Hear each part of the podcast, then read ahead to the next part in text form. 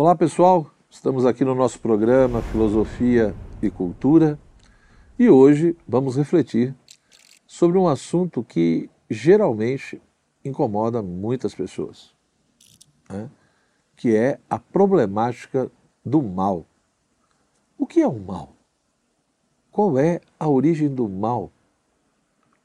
E, querendo ou não, muitas pessoas é, se questionam sobre isso ou se sentem incomodadas porque muitas vezes são portadoras de uma fé religiosa e acabam realmente sendo questionadas por outras, né? ou questionando a si mesma como entender ou como explicar a existência do mal que teria por origem o sumo bem. Né? Ou seja, como entender a presença do mal dentro de um mundo que teria por origem um Criador, um Deus, que é considerado sumamente bom.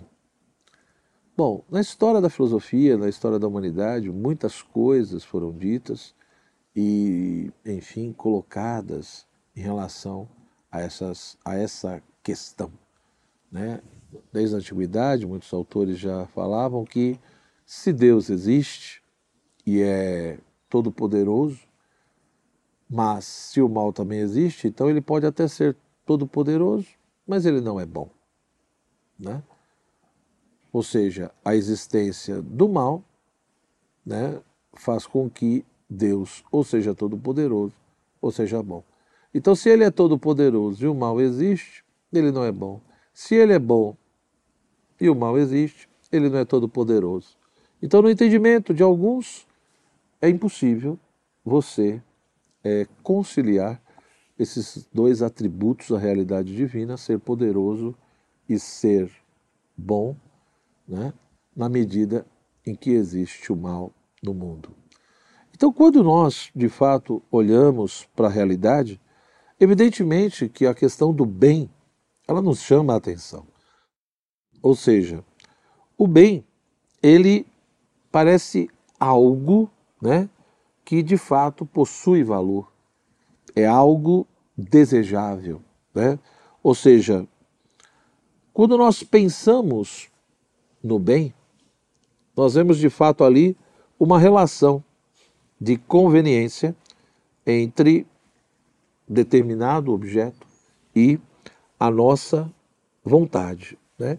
Isso parece estar, né, a razão disso parece estar justamente na perfeição do ser ou na possibilidade de aperfeiçoamento que está presente nas próprias coisas. Ou seja, quando falamos em conveniência, nós estamos falando justamente de uma capacidade de se adaptar para servir às exigências de um sujeito, né?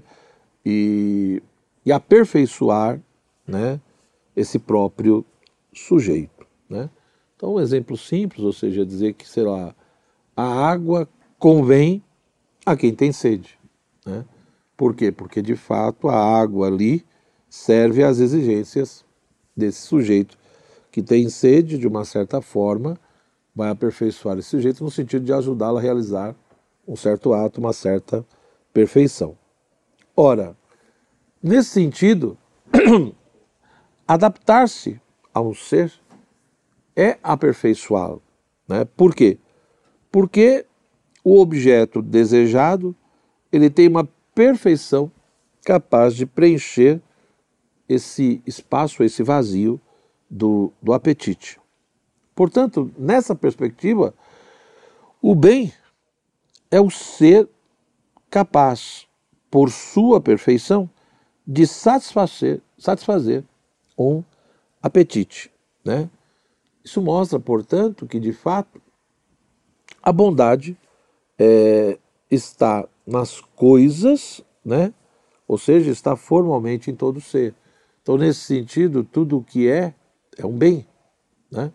Da mesma forma é, que a gente, quando para para pensar um pouco sobre qual é o objeto da inteligência, ou quando alguns dizem né, que o objeto da inteligência é a vontade, ou seja, a nossa inteligência parece que naturalmente ela existe para buscar o ser, para buscar a realidade, né, buscar entender essa realidade. Ora, nesse sentido, se a inteligência naturalmente busca a realidade, busca o ser, uh, a verdade nada mais é do que o conhecimento, a compreensão que a inteligência tem desse ser. Então, quando de fato a nossa inteligência entende, ou seja, quando ela conhece de fato o que a coisa é em si mesma, ela atingiu a verdade daquela coisa. Logo, né, a verdade nada mais é do que o ser conhecido presente na inteligência. Porém, nós não temos só uma questão de, de inteligência, nós temos a questão de vontade. Então, nós temos também toda uma capacidade, uma faculdade que nos possibilita não só buscar conhecer, não só buscar atingir a verdade, mas também a estabelecer uma relação de querer. Né? Então, a vontade nos possibilita a, a realizar atos volitivos, ou seja, atos de querer ou não querer algo. E no fundo, o que a nossa vontade busca é o bem. Né? Ou seja, o grande objeto da vontade é o bem. Mas em que sentido? Né? Se a gente for ver, a vontade também, enquanto uma faculdade nossa, ela também vai em direção ao ser. Ela busca o ser, mas não exatamente da mesma forma que a inteligência. Ou seja, se a inteligência busca o ser para conhecê-lo, e na medida em que o conhece, isso é a verdade, e portanto a verdade nada mais é do que o ser conhecido presente da inteligência, ora, o bem querido pela vontade nada mais é do que o ser apetecido, o ser amado, querido pela nossa própria vontade e que, portanto, consegue também nos aperfeiçoar, nos satisfazer etc. Isso mostra, portanto, que uh, a bondade ali presente nas coisas, de fato, desperta em nós né, esse interesse por elas e na medida em que nós realmente vamos buscando amar o ser, porque esse ser ele tem toda uma dimensão de bondade que desperta em nós o interesse por ele ou querer por ele. Por isso que muitos, né, no, no, principalmente no contexto clássico, vão dizer que existe o bem útil, que é aquele que serve de um meio para, para a gente atingir um determinado fim, ou seja, o bem útil é aquele que nos ajuda, nos proporciona um outro bem. O bem deleitável é aquele que nos dá alegria, nos dá satisfação, enfim, prazer. E o bem honesto é aquele que nos atrai pela perfeição que ele acarreta, ou seja, pela perfeição que ele gera.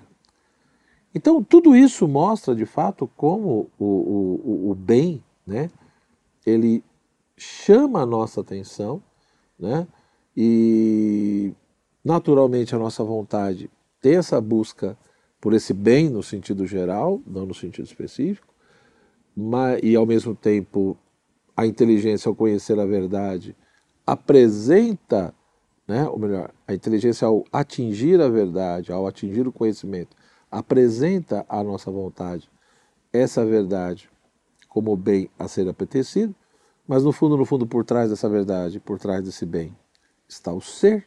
Né? A grande questão é que tudo isso realmente nos admira, chama a atenção, nos, nos toca, digamos assim. Mas a questão do mal mexe muito mais conosco. A questão do mal é uma questão central, por quê? Porque parece que ela coloca em xeque toda a racionalidade desse discurso estabelecido. Né? Ou seja, essa coisa de que a inteligência busca a verdade, a vontade busca o bem, e que por trás de tudo isso está o ser, muitos vão dizer, olha, tudo isso é balela. Porque no fundo, quando a gente olha para o mundo, olha para a vida, olha para a história, o que a gente vê é o mal. E para muitos, é lógico que entende por mal a questão da dor, né, do sofrimento, e tantas outras coisas, né? Dessa frustração profunda, né? E, e, dessa presença intensa, né? Da dor e do sofrimento na vida do ser humano e da falta de sentido. Mas quando falamos de mal, estamos falando do quê? Né? E aí me parece que é importante, ou seja, fazer uma distinção do mal no sentido ontológico, né? sobre a sua consistência, a sua substancialidade, e o mal, evidentemente, no sentido moral. Então, aqui, né, muitos elementos do pensamento de Santo Agostinho, ou mesmo de Tomás de Aquino, me parece que nos dão pelo menos pistas para a gente poder pensar esse problema. Ou seja, o mal, ele não é uma substância, ele não é uma coisa, ele não é uma natureza. Né? Ele é ausência, ele é privação, ele é carência de um bem. Né? Então, quando você pensa na, na cegueira, a cegueira não existe em si mesma, ela não é uma coisa. Né? A cegueira só existe quando um determinado bem sofreu uma corrupção, sofreu a perda de algo. Então, a cegueira, por exemplo, é ausência de visão. Né? Da mesma forma que, de uma certa maneira, a, a escuridão ou as trevas é ausência de luz. Isso, portanto, nos ajuda a entender que quando nós olhamos para a realidade, o que nós encontramos né, é o ser, é o ente, ou seja, são as coisas que existem de fato. Então, tudo aquilo que é, né, tudo aquilo que existe, não só é potencialmente é objeto de conhecimento da nossa inteligência, mas tudo o que é é bom. Tudo o que é é um bem, porque tem uma forma, porque tem uma medida, porque tem uma ordem, ou seja, determinados atributos que de fato mostram, né, ali na sua natureza é, essa bondade, né? Ou seja, falar de bem, além dos elementos que eu salientei aqui desses tipos de bem, quando nós falamos de bem, nós estamos falando justamente disso, de algo que é portador desses atributos, né, de uma ordem, né, de uma unidade, uh, de uma forma, né, de uma medida, etc, etc. Ora, nesse sentido, então, tudo o que existe que é portador de um modo de ser de uma natureza tem esses atributos. Portanto, o que é o mal e onde veio o mal? Ora, o mal é justamente a ausência de bem. O mal né, é justamente essa corrupção parcial do bem, como diria Santo Agostinho. Porque, no fundo, o mal não existe por si mesmo. Ou seja, para que o mal exista, é necessário duas condições. Ou seja, primeiro, é importante que o que existe na realidade são naturezas, são substâncias que, pelo simples fato de existir, são boas porque possuem aqueles atributos metafísicos que eu mencionei anteriormente. Então, né, se tudo que existe é um bem, o mal, para existir, é preciso que esse bem seja corruptível é preciso que ele possa sofrer alguma perda, algum tipo de corrupção. Então, se todos os bens que existissem fossem bens imutáveis, eles seriam incorruptíveis e, portanto, não haveria possibilidade do mal. Né? Então, suponhamos que se Deus existe e ele é um bem imutável, ele é um bem incorruptível. Logo, se existisse só Deus, não teria possibilidade nenhuma de surgir o mal, de aparecer o mal. Mas na medida em que existem criaturas que foram feitas por Deus e que na medida em que são criaturas, são mutáveis, e por ser mutáveis são corruptíveis, dizer que elas são corruptíveis não quer dizer que elas são intrinsecamente maus, mas quer dizer que serem mutáveis implica ser corruptível, ser corruptível quer dizer que existe a possibilidade de sofrer a perda de algo, a perda de ser, a perda é, de determinados atributos, não totalmente, mas parcialmente. Então, essas corrupções ou essas perdas e a possibilidade disso é que gera a possibilidade do mal no mundo. E o mal existe de fato na medida em que essa corrupção acontece de fato. Não totalmente, porque se uma natureza ou uma substância se corromper totalmente, o mal também não existe. Então, para o mal existir, é preciso que uma natureza e uma substância se corrompa, e a segunda condição é que não se corrompa totalmente, porque é preciso que continue existindo ali o resíduo de ser e, portanto, o resíduo de bem, que seja o suporte desse próprio mal. Né? Porque, no fundo, o mal é um parasita que depende profundamente do bem para sustentá-lo. Não é o bem que depende do mal, é o mal que depende do bem. Isso posto, né? se de fato, do ponto de vista ontológico, metafísico, podemos pensar ou vislumbrar a questão do mal nessa perspectiva, é por isso que alguns autores vão dizer que a origem do mal está justamente no quê? Na vontade livre ou na perversão da vontade do ser humano. ou seja, o ser humano teria sido feito por Deus, né? mas Deus nos deu não só um monte de dons naturais, né, ou coisas ligadas ao nosso corpo, mas nos deu inteligência, vontade, etc., para um determinado fim. E, infelizmente, muitas vezes o ser humano usou tudo isso para outras finalidades. Fez um uso né, desordenado de tudo isso. Fez um uso equivocado de tudo isso. Então, a origem do mal estaria justamente o quê? No abuso, né, no uso indevido de um grande bem que Deus nos deu, que seria a vontade livre ou a vontade com livre-arbítrio, né, ou a questão da própria questão da liberdade presente na vontade. Deus nos deu essa vontade com livre-arbítrio, com liberdade, para que nós pudéssemos escolher por Ele o bem imutável. Né? Deus nos deu tudo isso para que a gente livremente pudesse ir em direção a Ele, buscando ter uma comunhão eterna com Ele. Porém, o ser humano, em vez de usar a sua inteligência, a sua vontade com livre-arbítrio para escolher o bem imutável, para escolher aquilo que é mais nobre e perfeito, absoluto, preferiu os bens mutáveis. Né? O ser humano, como criatura, acabou escolhendo por si mesmo e pelas outras criaturas, e, portanto, fazendo um uso inadequado desse bem que Deus lhe deu, gerando, portanto, a origem do mal aí. Então, nesse sentido, né, o mal moral é justamente quando a gente prefere o inferior no lugar do superior. O mal moral, né, ele está, a origem dele está no mau uso que nós fizemos da nossa vontade com o nosso livre-arbítrio.